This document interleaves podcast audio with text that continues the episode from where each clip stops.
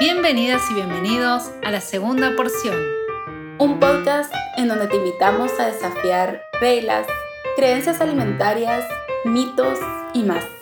Para que la comida y tu cuerpo sean sinónimos de paz y te conectes con lo que de verdad te importa.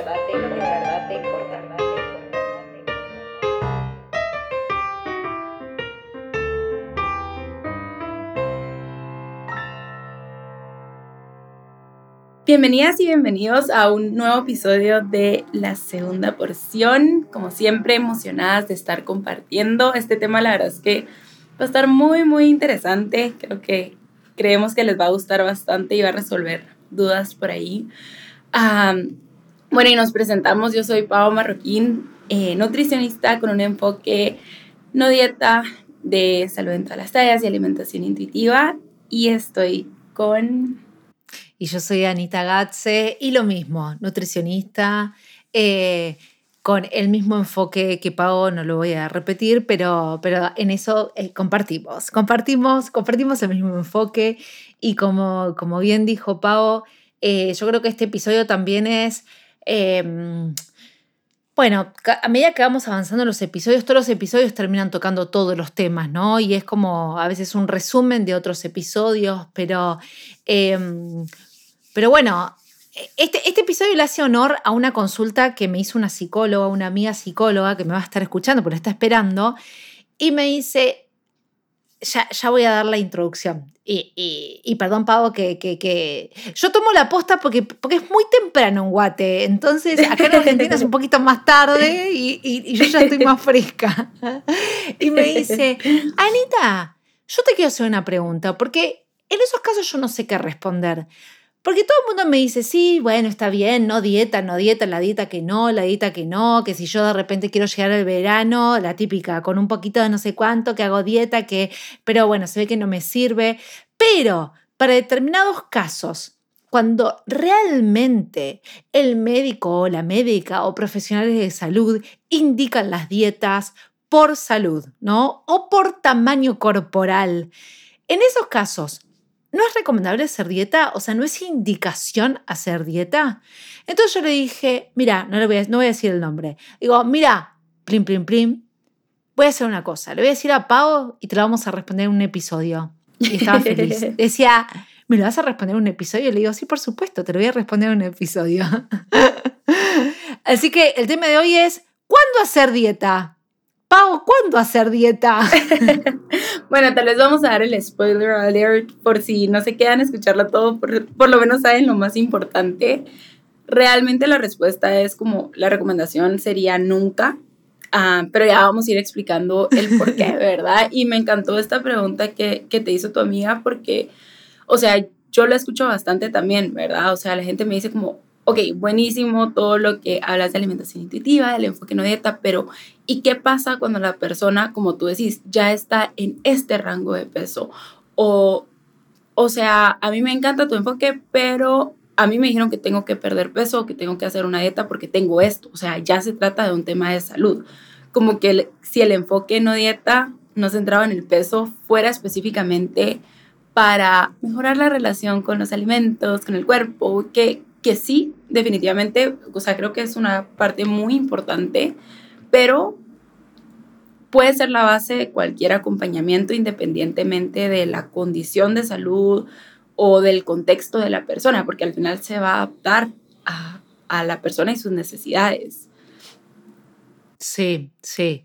Eh, está buenísimo esto porque me hiciste acordar a algo que, que, también se escucha bastante y que también está en el libro, o sea, que eh, esto es algo a nivel universal, es como, bueno, ok, primero hago esa dieta, o sea, me pongo realmente las pilas en el 2023 sobre todo, viste, cuando empieza el año, y después empiezo a mejorar mi relación con la comida, o sea, realmente tengo que hacer esa nueva dieta que hace la vecina o la tía o, quien sea, em, y después... Eh, empiezo a hacer el camino intuitivo. De hecho, Pau, ayer abrí cajita de preguntas y, a veces, esto yo les voy a, les voy a contar algo eh, que no sé si me va a jugar en contra. Pero a veces digo, ay, ¿por qué abro cajita de preguntas? Porque las preguntas que, la gente realiza, que está muy bien, ¿eh? Ojo, no quiero invalidar nada, es como que siento que necesitaría un episodio para explicar, ¿no? Para dar la respuesta. sí, es cierto. Eh, pero, eh, pero nada, nada, nada. Digamos, me, me, encanta porque a veces pienso y digo, bueno, esto se puede responder en un episodio, pero, pero siento que tengo que dar una respuesta. Y una de las cosas que yo me doy cuenta es que se continúa o aún persiste esta diferencia entre, em, o, sea, este desconocimiento de lo que es la alimentación intuitiva. Porque, por ejemplo, una pregunta que me hacían es, ¿en el embarazo se tiene que ir a, nutricionista o se puede seguir haciendo alimentación intuitiva? Y es como, em, alimentación intuitiva también es nutrición, o sea, y, es un abordaje, y, es en realidad el abordaje más em, saludable, si se quiere llamar, ¿no? cuando hablamos de saludable, nunca nos, no nos gusta mucho usar esta palabra porque está como, como muy, eh, muy impregnada, pero es lo que llamamos conducta alimentaria normal. Entonces, como que ahí todavía persisten, viste, un montón de estas cuestiones, como, bueno, dieta para, dieta no, pero para algunos casos sí. Bueno, alimentación intuitiva solamente cuando yo de repente quiero tener una relación cual, no sé, siento de las praderas y, tipo caminando como Heidi y tiene una alimentación intuitiva. y cuando en realidad es como, no. Sí, como que, como que se cree que bueno, no solo alimentación intuitiva, sino que en general el enfoque no dieta está como peleado con la ciencia, con la nutrición, con la educación nutricional y cuando para nada, o sea, como que eso también es parte del proceso, pero, o sea, quitamos la parte que de cultura de dieta, ¿verdad? Quitamos el centro del el peso y sobre todo también visibilizamos el impacto que tienen las dietas, porque, o sea, independientemente de la intención o la razón por la cual decidamos hacer una dieta. O sea, como que creemos que si le pongo esta razón, ahí va a cambiar el resultado, pero no, o sea, la intención puede ser la mejor, ¿verdad? Eh, pero el impacto muy probablemente va a ser el mismo que hemos hablado en varios de los episodios de, primero, pues inicialmente probablemente va a haber una pérdida de peso, pero después se va a recuperar. Que aumentar de peso no es que sea algo malo, es algo completamente neutral, pero si estamos pensando en voy a hacer una, una dieta para perder peso, el efecto va a ser el contrario y en muchos casos, el, o sea, va a haber más aumento de peso que con el peso con el que iniciamos, ¿verdad? Y no solo eso, sino que la desconexión con el cuerpo, eh, incluso eh, cambios en el metabolismo, digestión, a veces hasta empeoramiento de síntomas que hay al inicio. Por ejemplo, resistencia a la insulina, temas así. Sí. Sí, sí, sí. Sí, ahora igual creo que, ah, por lo menos a mí me gustaría como seguir ahondando en eso, pero ¿sabes lo que?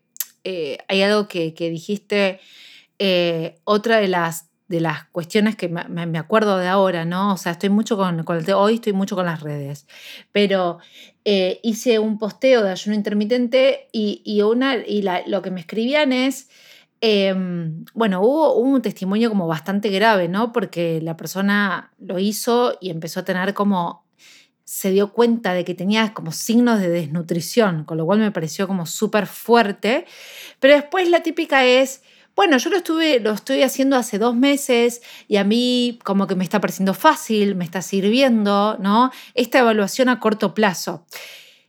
Y el tema es, como toda intervención terapéutica, si uno quiere pensarlo como intervención terapéutica, vos dirías que un, un tratamiento para una enfermedad es Em, para una enfermedad o para una condición inicial, ¿no? Porque digamos, acá no consideramos a, la obesidad, entre comillas, como una enfermedad, pero, em, pero en caso de que el tratamiento sea para una condición a curar, ¿no? Con ese, eh, uno no diría, bueno, sí, es, es adecuado porque funciona dos meses nada más y después todo, todo, o tres o seis como mucho, y después como se vuelve a la base. Em, entonces creo que, esto es importante, ¿no? Pues esto es lo que vos decías, Pau. Al principio uno puede además, viste, tiene eh, eh, lo que tiene la dieta y cuando uno va como logrando, entre comillas, como las promesas de la dieta, tiene un efecto eh, como alentador, como, como de agrandamiento de la autoestima. Entonces, no solamente vos sentís que la, sino que como que tenés un efecto, no sé si se llama placebo, no sé cómo decirlo, pero ese efecto de como que te está haciendo bien, como que tenés más energía, como que eh, es, es, de hecho, eh, el, efecto en general eh, del inicio de, una anorexia, de una anorexia típica o atípica, es esto, ahí hay un efecto paradojal en donde la persona está comiendo súper poco, o sea, una cantidad que para su cuerpo no es suficiente, pero hay un nivel de energía o una un nivel como de lo estoy logrando y ese lo estoy logrando genera como, como, como una exaltación de, de, e, energética que después cae abruptamente, ¿no? Digamos, después hay que sostenerla. Entonces es bastante como, mm, como mentiroso o, mentirosa esa, esa energía inicial de estoy haciendo la dieta y la estoy logrando. Y creo que tiene que ver con justo lo que tú decís, como está esta esperanza, ¿verdad? O sea, como que ahora sí voy a perder peso para X, Y o Z, ¿verdad? O ahora sí va a mejorar X, Y o Z de mi, de mi salud. Y que de hecho, en muchos casos, al inicio de las dietas sí se ve mejoría, vamos a decir, en ciertos indicadores de salud. El problema es que después viene esto que tú decís de empeora, ¿verdad? Y ¿Y por qué vemos mejoría al inicio? Probablemente es porque, bueno, cambié algunos de mis hábitos y entonces esto me está haciendo sentir mejor, pero cómo lo estoy haciendo o el impacto que está teniendo va a ser importante y que por supuesto no quiere decir entonces no hay que cambiar hábitos. Claro que no. O sea, a veces vamos a requerirlo, a un montón de veces no, ¿verdad? Pero el, el punto acá creo que es esto que tú resaltas, ¿verdad? O sea, como que al inicio uno se puede sentir muy bien en la dieta, plan de alimentación o lo que sea, pero queremos saber qué pasa después. Porque en esta pregunta que nos hacen de, pero y entonces en estos casos sí habría que, hacer dieta, sí habría que perder peso. Mm, si solo estamos viendo lo que va a pasar el primer mes, los primeros seis meses, o dependiendo de cuánto la persona pueda mantener la dieta, que hay una estadística que dice que creo que solo una de cada cinco personas lo mantiene más de un mes. Entonces es como, ok, empecemos por esa parte de, si la persona la logra mantener, que no tiene nada que ver con la fuerza de voluntad, pero igual qué va a pasar a los seis meses, al año, porque estamos buscando, como tú decís, un tratamiento o prácticas de autocuidado que sean sostenibles en el tiempo. Sí, incluso si pensamos ¿no? que, las dietas son el predictor eh, más importante, bueno, de trastornos, pero no vayamos a los trastornos, sino de desorden alimentario, yo lo que pienso es ponerle que de repente pensemos, o sea, ¿cuándo se indica, cuando se indica la dieta seriamente? O sea, seriamente en el sentido de no es una dieta una revista porque de repente por estética, sino como que es lo que hablamos al inicio, es como hay situaciones en donde seriamente yo debería hacer esta intervención. Eh, y, y si pensamos, por ejemplo, en que hicimos el episodio con Mónica Peralta de diabetes o de resistencia a la insulina, en general, por ejemplo, en, el caso de la diabetes, en el caso de alguna condición eh, terapéutica más de eh, qué sé yo, de, una dislipemia, es decir, de valores de laboratorio alterados como de colesterol, de triglicéridos, etc. Si uno piensa que las dietas o la restricción cognitiva, mental, y ahí podemos ir al episodio de hambre mental, de hambre emocional, después probablemente dispare eh, excesos alimentarios o atracones, ¿sí? el exceso no está mal, pero digamos, esta relación disfuncional, probablemente el laboratorio va a quedar peor. Es como decía Pau, puede que las dietas tengan como un efecto ahí a, corto plazo, pero después por el efecto restrictivo termina generando una recuperación de peso que es neutral, aunque no es tan neutral, porque este efecto yo-yo, ¿no? este efecto de bajar, subir, bajar, subir, bajar, subir, es riesgoso para la salud, es un factor de riesgo independiente. Entonces, nosotros como indicador de salud, tal vez lo que promovemos o lo que queremos buscar es una estabilidad en el peso, una estabilidad en el rango de peso genéticamente establecido para la persona. Eh, y, por ende, el descenso y el aumento de peso continuo es algo que decimos, bueno, ok, esto no está tan bueno, pero no está tan bueno porque, porque aumenta de peso, sino no está tan bueno porque hay continuamente un efecto de ciclado de peso de yo-yo que, que es contraproducente, que es malo para la salud. No, y ahorita que decías eso, tal vez para aclarar también una cosa, ¿verdad? O sea, cuando nos escuchan decir esta palabra dieta, que lo hemos nombrado en otros episodios, pero puede ser que alguien como que llegue a este por primera vez, dieta es cualquier forma de comer que tenga la intención de controlar o modificar nuestro cuerpo. Entonces, y que, o sea, cuando nosotros acá estamos hablando de que, o sea, la respuesta nunca va a ser la dieta, que respetamos muchísimo a las personas que deciden hacer una dieta por cualquier razón, ¿verdad? Porque pues acá, ante todo, la, la autonomía corporal, pero, eh, ¿qué iba a decir? eh, ah, bueno, que, que decir no hacer dieta no es sinónimo de no hacer nada, porque también eso es como la idea, ¿verdad? O sea, me estás diciendo que no voy a hacer dieta, entonces ya no importa nada de lo que haga con mi salud. O si tengo este, esta condición, pues no importa mi, mi patrón de alimentación. Cuando van a haber muchas veces en donde sí vamos a requerir como observar cómo está ese patrón de alimentación o diferentes hábitos o prácticas de autocuidado que pueden impactar directamente a la condición de salud de la persona, pero no quiere decir que la única herramienta que tengamos para acompañar sean las dietas o los planes de alimentación. Tenemos muchísimas otras herramientas que pueden ayudar a ir haciendo como estos cambios que podamos necesitar. Sí, sí, sí, totalmente. Estaba buenísimo esto, Pau, que decís, porque eh, eh, el objetivo de, o sea, cuando pensamos nosotros, y hay un episodio de alimentación intuitiva, eh, y lo que decíamos al principio, la alimentación intuitiva, como, como un montón de conceptos están como confundidos o, todavía no, mm, como no, muy esclarecidos, eh, también se cree que alimentación intuitiva es esto, es, es como, eh, como no tener no tener nada que no sea de guía, no, no tener como, como liberación y libertinaje tal vez. Eh, pero muchas veces, precisamente cuando estamos saliendo, o sea, la dieta pensando en la modificación con el objetivo de la modificación corporal, porque yo a veces pienso, hay personas que por su, por, por su historia, por, por, lo que sea, por su individualidad, a veces necesitan reglas externas o necesitan de patrones externos para ordenarse. Em, y creo que eso es parte, es parte también de la sabiduría interna, es parte de decir, bueno, ok, yo para esta época, no sé, pienso en, condiciones como, no sé, por ejemplo, el autismo o cuestiones así, en donde hay, es más importante o, o es hay que, hay que tener como estas, estas no, pero guías externas, y acá creo que es la diferencia. Lo que tiene la dieta es que la regla es rígida.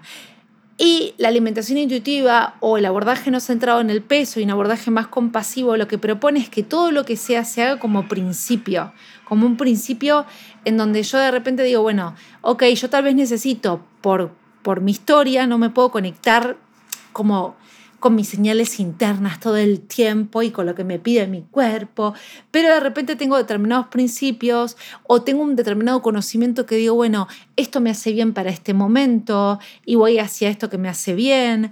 Em, así que me parece importante ese, eh, como resaltar ese concepto de, qué es lo que es dieta, ¿no? Y qué es lo que, eh, lo que, lo que acá proponemos. Me estoy haciendo como orden no, está súper está súper bien porque sí, definitivamente es alimentación intuitiva o el enfoque no dieta no están peleados con las estructuras, ¿verdad? O sea, a mí me gusta nombrarlas como, como estructuras o incluso con recomendaciones que existen basadas en evidencia. Y acá tal vez una analogía o un ejemplo que me gusta usar es como ok, imaginémonos que tenemos un filtro, ¿verdad? Y en este filtro lo que vamos a, a meter va a ser como la estructura que, que, vamos como planeando, lo que sea, las recomendaciones externas que hay, porque incluso las recomendaciones externas no es como, vamos a ver, la vamos a agarrar al pie de la letra, porque cada persona tiene un contexto diferente, ¿verdad? Entonces metemos a ese filtro esas recomendaciones externas y meto mi historia, mis experiencias, mi contexto, y va a salir ahí lo que va a ser importante para mí, ¿verdad? O sea, no porque la recomendación, creo que este ejemplo lo he dado acá varias veces como, no porque la recomendación sea, tenés que comer cinco frutas y verduras al día, quiere decir, o sea, no es que esa recomendación esté mal, es una recomendación general. Ahora, cada persona va a tener una posibilidad diferente y tal vez yo puedo comer una fruta o una verdura al día y pues incluso tal vez eso se siente bien para mí, ¿verdad? Porque se ajusta a mi presupuesto, porque noto que mi digestión igual está bien o por cualquier razón. Entonces es como, ok, eso que sale de ese filtro es lo que tal vez como se adapta a mí, o por lo menos en este momento, ¿verdad? Pero no quiere decir que ignoramos eh, lo que dice la ciencia, si lo queremos ver así, ¿verdad? Lo que pasa es que también somos cuidadosas en el sentido de que no solo o sea, no todo se trata de restricciones o que la alimentación tampoco es el, el centro, ¿verdad? Yo siento que algo que ha pasado muchísimo es que ahora la alimentación es la solución para todo. O sea, tenés una condición y lo primero que te dicen es, tenés que restringir, tenés que hacer esto. Y no quiero decir que no pueda ser importante, pero ¿qué pasa cuando hacemos como este zoom out para ver todo lo que impacta? Primero, desde reconocer que hay muchas cosas en nuestra salud que no van a depender de nosotros y luego de las cosas que tal vez, o sea, en donde sí podemos accionar, está la alimentación, pero también hay otros factores como mi, mi calidad del sueño, mi nivel de estrés, a veces movimiento, hidratación, tomar un medicamento porque a veces lo, lo requiero. Entonces, es como poner en perspectiva al final la parte de la alimentación y que no necesitamos una dieta para prestarle atención a nuestra alimentación. Sí, em, me, hiciste acordar a... Eh, o sea, si, uno, si uno piensa, por ejemplo, eh, en, el, en, el, síndrome de intestino irritable, en general cuando, cuando uno eh, uno piensa en, esa cuestión, automáticamente se viene esta cuestión que vos decís, ¿no? Modificar lo alimentario. Cuando se sabe que uno de los principales factores que mejora es las técnicas de regulación del estrés, las técnicas del yoga, por ejemplo, ¿no? Eh, como, como, de primera línea, hasta incluso diría, bueno, acá yo me animo a decir de primera línea, cuando eh, lo alimentario eh, no, no, eh, no, está, no, es, no, es tan, no es tanto, no tiene esta relación, como vos decís, tanto de Zoom, ¿no? Y, y con esto de que vos decías de saludable, no saludable, o sea, de, las, las, recomendaciones de cinco de cinco frutas y verduras. El otro día hablaba con mi familia y le decía, bueno, depende qué, cuándo y, y, en qué situación y depende de la persona, porque por ejemplo, si yo tengo una persona con un trastorno restrictivo y un bajo peso en función, bajo peso siempre en función de su, eh, de su peso genético, ¿no? del índice de masa corporal, y esa persona necesita recuperar eh, su peso como, como primer eh, mm, intervención para recuperar la salud, tal vez cinco frutas y, cinco verduras, va, tal vez no, lo más probable es que esa recomendación sea no saludable, sea no adecuada para esa persona, porque de repente que hacer intervenciones que para su salud tengo que hacer otras cosas. Me estoy yendo un poco y ahora vuelvo.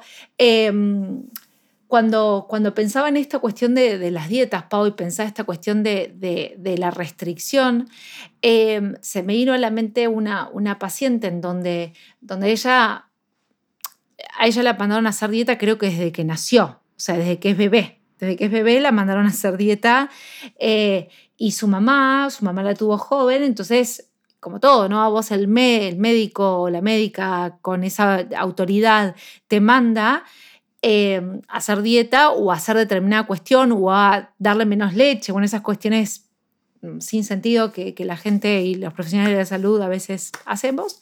Em, Y ella hoy en día es una mujer adulta donde ha hecho toda su vida dieta, toda su vida, toda su vida. O sea, su vida creo que fue dedicada a las dietas y lo único que logró es tener una, una, una relación más desconectada con su cuerpo. Cada vez su cuerpo fue más grande, o sea, a medida que fueron pasando las dietas, su cuerpo fue cada vez más grande. Em, y, y una relación como disfuncional con lo alimentario, o sea, ella es como que ya odia lo, lo saludable, odia la lechuga, la, la, odia profundamente, porque cuando tenía cuatro años la obligaban a comer eso y la obligaban a no comer lo otro. Entonces digo, en este caso, la intervención es decirle, bueno, tenés que hacer otra nueva dieta ahora, ¿no? Digamos, si su evidencia nos dice que estuvo toda su vida dedicada a las dietas y, eh, no, se, logró el efecto que supuestamente la dieta te da. Sí, completamente. Y es que otra vez, ¿verdad? Es como el, queremos ver, siento yo que es como que tuviéramos, no, no, no, no sé ni qué decir, pero como que nos enfocamos en un puntito y estamos perdiendo de vista todo lo demás, ¿verdad? Con esta historia que compartís es como, sí, tenés que, entre comillas, arreglar tu peso, tenés que arreglar tu peso, pero mientras tanto tu salud mental se está yendo a los suelos. Y no solo tu salud mental, o sea, el impacto que van a tener las dietas otra vez. Incluso ahorita que, se habla tanto de la inflamación crónica, o sea, las dietas a largo plazo van a, a tener un mayor impacto en esta inflamación crónica por el ciclado de peso, ¿verdad? O sea, a nuestro cuerpo le gusta la estabilidad y no sé, alguna vez escuché como que alguien que dijo así como, pues, pero por lo menos si haces dieta, estás en ese peso bajo por lo menos por algún tiempo, ¿verdad? Pero ¿y qué? ¿Vas a pasar toda tu vida haciendo dieta para estar intentando entrar en ese peso un poquito más bajo em, y regresando y otra vez al peso más bajo y regresando con este ciclado que va pasando? O sea, como que no sé, las recomendaciones, y es que a veces lo pienso desde el lugar también de los profesionales de salud, ¿verdad? Como que doy esta recomendación de solo hacer dieta y ya, pero no estoy pensando en cuál es la historia de la persona, como esta paciente que tú compartís que ha hecho N cantidad de dietas. Entonces, probablemente esa herramienta no está funcionando. ¿Y por qué no funciona? No, tal cual, totalmente. Yo creo que, que, que, bueno, ya ojalá vamos a tener a eh, estamos eh, trabajando mucho para tener a, invitadas que nos traigan en primera persona esta, historia del estigma de peso, de la discriminación, de las dietas. Eh, estamos trabajando en eso, así que lo vamos a lograr porque queremos que sean primera voz, pero, pensaba en esto, ¿no? Pensaba en el, gran, estigma y la gran gordofobia que hay en cuanto a, bueno, no estás haciendo suficiente y, yo decía, la salud mental, la salud, eh, la, autoestima, la sensación de autoeficacia, la salud vincular, o sea, porque de repente el, eh, en este logro del peso de adecuado o normal o lo que sea, hay un montón de cosas. Es como, bueno, nadie te va a querer así, em, deberías tener este cuerpo para hacer determinadas cosas. Y como Anto nos contó en el episodio pasado, hay todo un estigma de peso internalizado en donde la persona empieza a creer estas cuestiones. Entonces, em, es, es muy grave, o sea, es muy grave el hecho de pensar de que para algunas cuestiones sí se puede indicar la dieta. Y de nuevo, si uno quiere seguir intentándolo y si uno quiere seguir probándolo, está, está nadie, va a decir, no tipo, no lo hagas, porque además no lo voy a saber. Probablemente tal vez te lo diga, no lo hagas, pero bueno, te voy a dejar a la libertad. Eh, pero, em, pero tiene, tiene mucho, mucho impacto la restricción alimentaria. De hecho, eh, estaba leyendo hace poco un estudio de, de, trastornos alimentarios igual, pero decía como de, de, ver el trastorno alimentario en primera persona, o sea, con la historia de la persona. Y esto yo lo veo mucho, ¿no? O sea, el trastorno alimentario y podemos decir la dieta crónica o la restricción crónica se torna como, eh, como eh, no me sale ahora la palabra, pero como, como un trabajo, se toma como eh, lo que, lo que lo que uno le dedica todo el tiempo en el día, todas las horas en el día, se toma como, como el trabajo, como si yo trabajara de algo, bueno, es, es eso. Y me acuerdo de una paciente que una vez me, como que me lo dijo, es que ella en el año que estuvo más delgada, o sea, con el peso más bajo, ella le dedicaba todo su día, o sea, todo su día a eso. Cuando decís, wow, ¿y aún así querés volver a eso? Bueno, hay un montón de cosas, obviamente no, no está solamente la, la, voluntad. Muchas veces los trastornos y desórdenes alimentarios, muchas veces no, o sea, y esto está en otros capítulos, son, hay otras cuestiones de fondo. Pero a mí me genera como decir, pucha, o sea, tu vida vale la pena para otra cosa, no, no para que vos te le dediques a lograr un peso porque que supuestamente es un peso, me, me, enojo, me pone mal. No, y, y, me encanta que digas eso porque cabal lo estaba pensando, como la incongruencia en decir, es que hay casos en donde por salud tenemos que hacer una dieta, pero como que la pregunta es, bueno, ¿qué es salud? ¿Y para qué queremos la salud? O sea, ¿queremos la salud para vivir la vida persiguiendo la salud, o sea, como que no hace mucho sentido, ¿verdad? O sea, al final a mí me encanta eh, la definición de salud de Hayes, que no me la sé de memoria, pero lo pueden escuchar en el, en el episodio de qué es ser realmente saludable, creo que era el segundo o algo así. El 2. el 2, ¿verdad? Pero una de las cosas que dice es como, al final la salud es una herramienta, es, es algo que te permite como que necesito la salud, no necesito, o sea, como que necesito este bienestar o busco este bienestar para poder vivir mi vida lo más plena posible, o sea, para poder conectar con las personas que yo quiero, para perseguir mis sueños, para lo que es importante para mí, pero no es perseguir la salud porque eso se vuelve la, mi misión de vida, porque eso hasta deja de ser saludable, ¿verdad? Eh, está buenísimo, está buenísimo, Pau. Eh, sí, creo que, en, ese episodio que hablamos de qué es realmente ser saludable, hay una cuestión de que, de que la salud, bueno, y lo hablamos en muchas cuestiones, ¿no? La salud como, como valor moral, como... Eh, y hay y yo me doy cuenta, ¿no? Digamos, a partir de que, de que uno empieza a cuestionar un montón, vos decís, pucha, o sea, en esta búsqueda de salud y con todas las herramientas que existen, ¿cuánto, cuánto de privilegio hay? Pero, o sea, diría que hay un 90% de privilegio, ¿no? En esto de cuestión de, bueno, no me sirvió esto, entonces eh, pago esto otro. Y pagar esto otro es pagar bastante. O sea, qué sé yo, homeopatía, acupuntura, eh, haces, vas al médico de un lado, pero después te dicen, no, pero el que sabe, sabe, sabe es este. Y acá si no te lo cubre la obra social, por ejemplo, lo pagas privado. Todo eso es plata, economía, inversión. Entonces, digo, hay, hay tantos factores que confunden muchas veces en, em, digamos, esta cuestión de, privilegio de sentir que estás más saludable que el otro, ¿no? Por el acceso. Creo que es súper importante porque al final, sí, o sea, siendo muy honestos, la salud tiene mucho más que ver con privilegio. O sea, cuando miras en Instagram a una influencer ahí tomándose su batido verde y tú decís, wow, qué persona tan saludable. Tal vez no es saludable porque se está tomando su jugo verde, sino que tal vez porque vive en un país o en un área en donde es segura, porque tiene acceso a, un, a una buena atención médica, como tú decías ahorita, ¿verdad, Anita?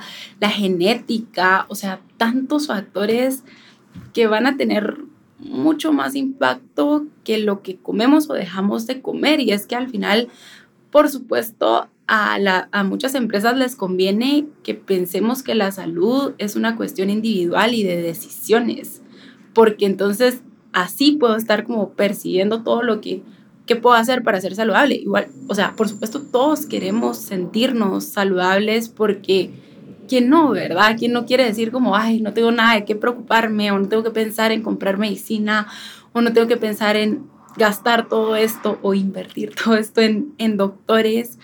Ah, entonces, sí, el tema del privilegio yo creo que es importantísimo cuando hablamos de, de salud. Sí, sí. Eh, que en definitiva se basa en una distribución justa. Bueno, acá nos vamos a meter en, términos, eh, vamos a volver, vamos a volver, ahora volvemos a cuando hacer dieta, bueno, ya sabemos que nunca, pero eh, que en definitiva se basa en una distribución justa de, de, de, las riquezas, ¿no? Pero las riquezas no solamente económicas, sino también de, de, de, acceso. pero ¿sabes qué, Pau? Te, como que me, hizo acordar a dos estudios esto de las dietas, ¿no? Y en caso de, para, seguir como demostrando un poquito por qué no, em, hay dos estudios que se realizaron o que están realizados en, en, población joven, o sea, en adolescentes, eh, y otro que son una intervención en los colegios.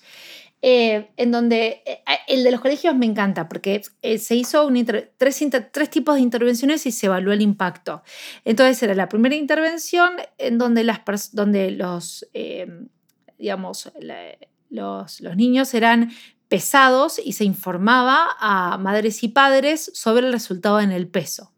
El segundo grupo en donde eran pesados pero no se les informaba a las familias sobre el peso y el tercer grupo en donde mm, no se les hacía nada, o sea, no había intervención. Y no hubo cambios en el índice de masa corporal de los grupos, es decir, si se supone que uno hace la intervención para decir, oh, este, este niño o esta niña eh, está creciendo demasiado, entonces tendremos que hacer algo. Bueno, eso no cambiaba nada. Eh, a diferencia del tercero, o sea, no hubo cambios, no hubo cambios en el ponerle en el índice de masa corporal como indicador, pero el, cambio que sí hubo fue que los grupos que eran pesados, o sea, que eran intervenidos con el peso, había más conversaciones acerca del peso entre ellos y más insatisfacción corporal, ¿no? Ese es uno. Después el otro fue, que tal vez lo conoces, es un estudio de cohortes, es un estudio largo, largo en el sentido de que se vieron como tres años distintos durante 20 años, o sea, como que te digan 1985, 1995, no, 1995, 2005 y 2015, una cosa así, en el Reino Unido, en donde se vio que eh, los adolescentes se ven cada vez peor en cuanto a tamaño corporal, o sea, sobreestiman su tamaño, cada vez hacen más dieta, cada vez hacen más restricción alimentaria y cada vez están más depresivos.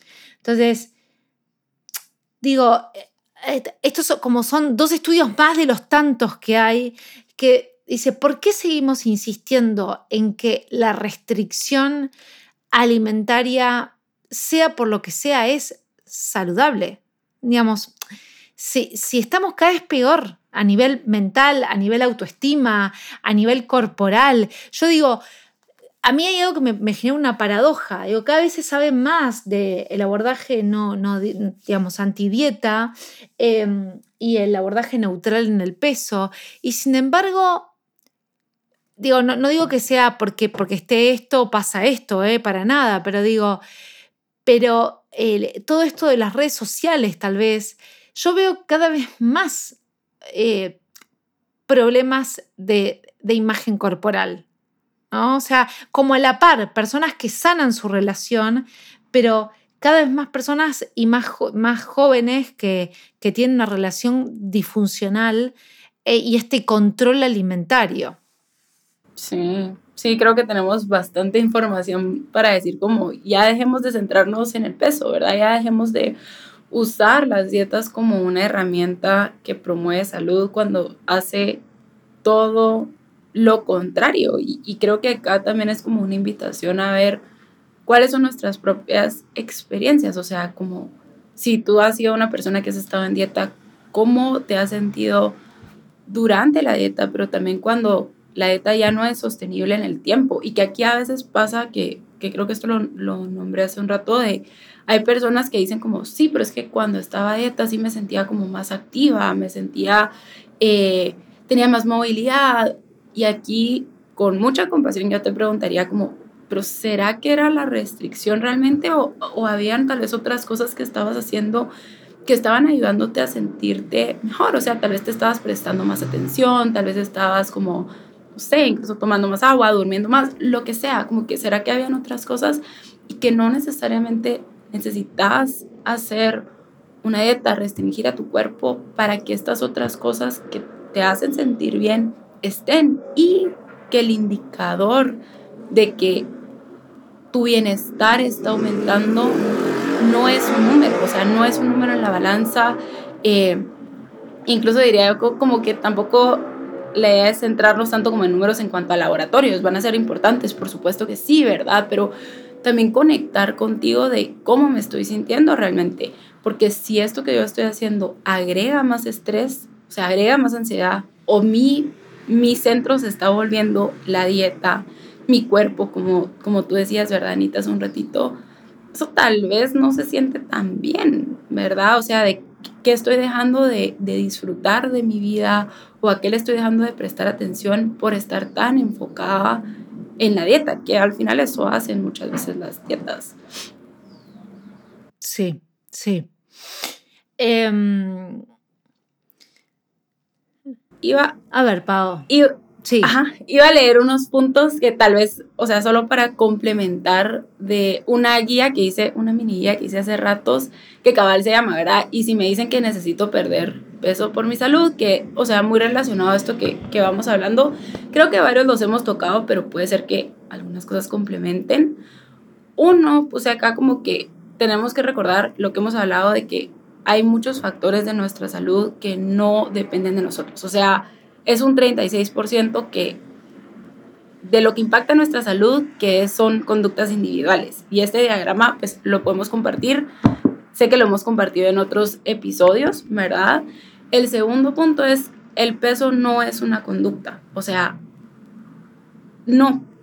Podemos enfocarnos en muchas cosas en donde podemos accionar nuevamente, pero el peso no es algo que podamos controlar y que de un 50 a un 70% del peso ya está determinado por nuestra genética, ¿verdad? Tres, que ya lo hemos mencionado bastante, las dietas no funcionan a largo plazo. El cuatro es las consecuencias que tiene el ciclado de peso y que tal vez sería bueno que, hiciéramos un episodio de, de ciclado de peso porque sí, creo que es como importante. El 5 que puse acá es que no podemos definir una relación causa y efecto y eso también, ¿verdad? Cuando nos dicen como, pero es que esta, tengo esta condición, tengo esta enfermedad, pero no podemos realmente decir que el peso está causando esta condición o esta enfermedad que tú tenés. O sea, Puede ser que haya una relación, pero no hay ninguna condición o enfermedad que se dé solo en personas que habitan cuerpos gordos. Incluso cuando hablamos del tema, por ejemplo, de rodillas, dolores de, dolores de espalda, eh, lesiones como en la rodilla, tobillos, porque muchas veces la gente dice como, pero es que es mi peso. Pero también se da en personas delgadas. Entonces como que ¿Cuáles son las otras recomendaciones que se dan en estos casos? Tal vez necesitas fortalecer tus músculos, tal vez es una cuestión genética y tal vez necesitas un tratamiento médico o incluso cirugías, que yo sé que eso también se vuelve un tema problemático porque he escuchado bastante de que en ciertos pesos no operan a las personas y esto tiene mucho que ver con el tema de gordofobia, ¿verdad? Eh, y creo que, esa, creo que esos eran los puntos. Lo último, y tal vez eso si quieren les, puedo compartir después en las stories, esa mini guía, puse acá como que, ¿qué pasa cuando sí, o sea, yo tengo una condición, tengo un síntoma, tengo signos o tengo una, una enfermedad que me está afectando en este momento? ¿Qué se hace en ese caso? Uno, como que, que tus profesionales de salud puedan indagar en qué lo está causando, o sea, cuál es la causa, ¿verdad? Ir a la raíz a la medida de lo posible. El segundo es solicitar un tratamiento que tenga evidencia, que las dietas no tienen evidencia, ¿verdad? Y acá se puede hacer como esto de, bueno, ¿cuáles son los otros tratamientos que se dejan cuando las personas delgadas tienen esta condición? Empecemos por ese lugar y quiero ir viendo cómo me voy sintiendo a medida que, que voy teniendo este tratamiento.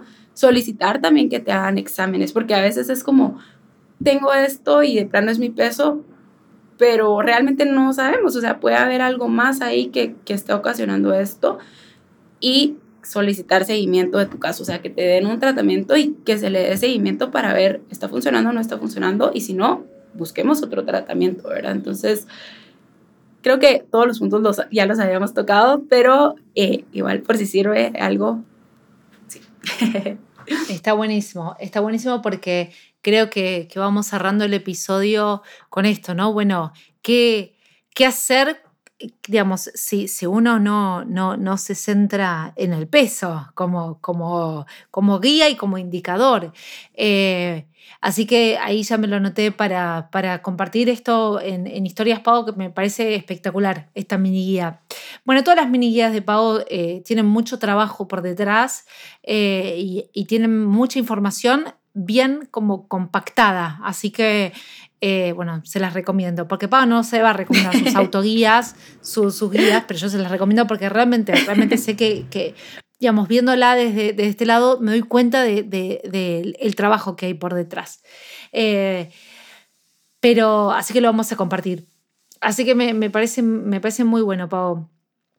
Creo que eh, sí, me parece que, acá podemos como cerrar el episodio o concluirlo. Eh, obviamente invitamos a, primero después le voy a decir a mi amiga si, si le respondimos, sí, si, si, eh, si, claro, si contestamos su duda. Y si no, si no la contestamos, le voy a decir quédate tranquila que te vamos a contestar en otro episodio. Pero hoy escuchaba a la mañana un episodio de Se Regalan Dudas porque me, me interesó, digamos, lo puse, sí, me encantó. Y lo que están haciendo ellas ahora, o por lo menos en ese último episodio, es, escuchaban primero un audio, una pregunta en audio de tipo, hola chicas, yo soy tal, de tal país, y, y quería preguntarles esto. Así que, si tienen ganas, si alguien nos quiere preguntar algo, nos puede mandar un mensaje por Instagram. Eh, con, con, total libertad y lo vamos a pasar acá en el episodio y le vamos a responder sus dudas. No le vamos a regalar el nombre a Se Regalan Dudas, pero le vamos a responder la duda. Eh, y si no, nos escriben.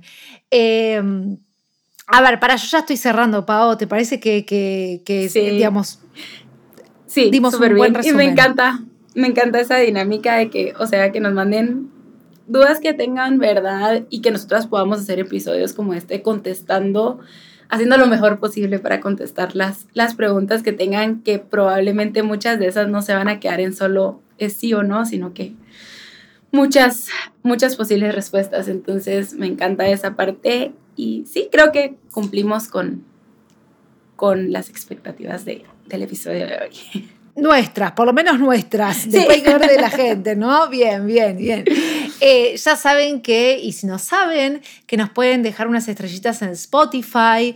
Eh, van, van creciendo las estrellitas. Les va gustando a la gente, Pau, el podcast. Le va gustando. Eh, a mí me, cada tanto me gusta revisar, ¿viste? La, la, la, la chica va, va, viendo, va viendo cómo evoluciona. No, no, pero, pero es importante. Así que nos pueden dejar un, una estrellita. También pueden dejar reseña, pero la verdad que reseña la gente no deja. O sea, nos pueden ya, estrellita, entran, escuchan un episodio y ya nos pueden valorar.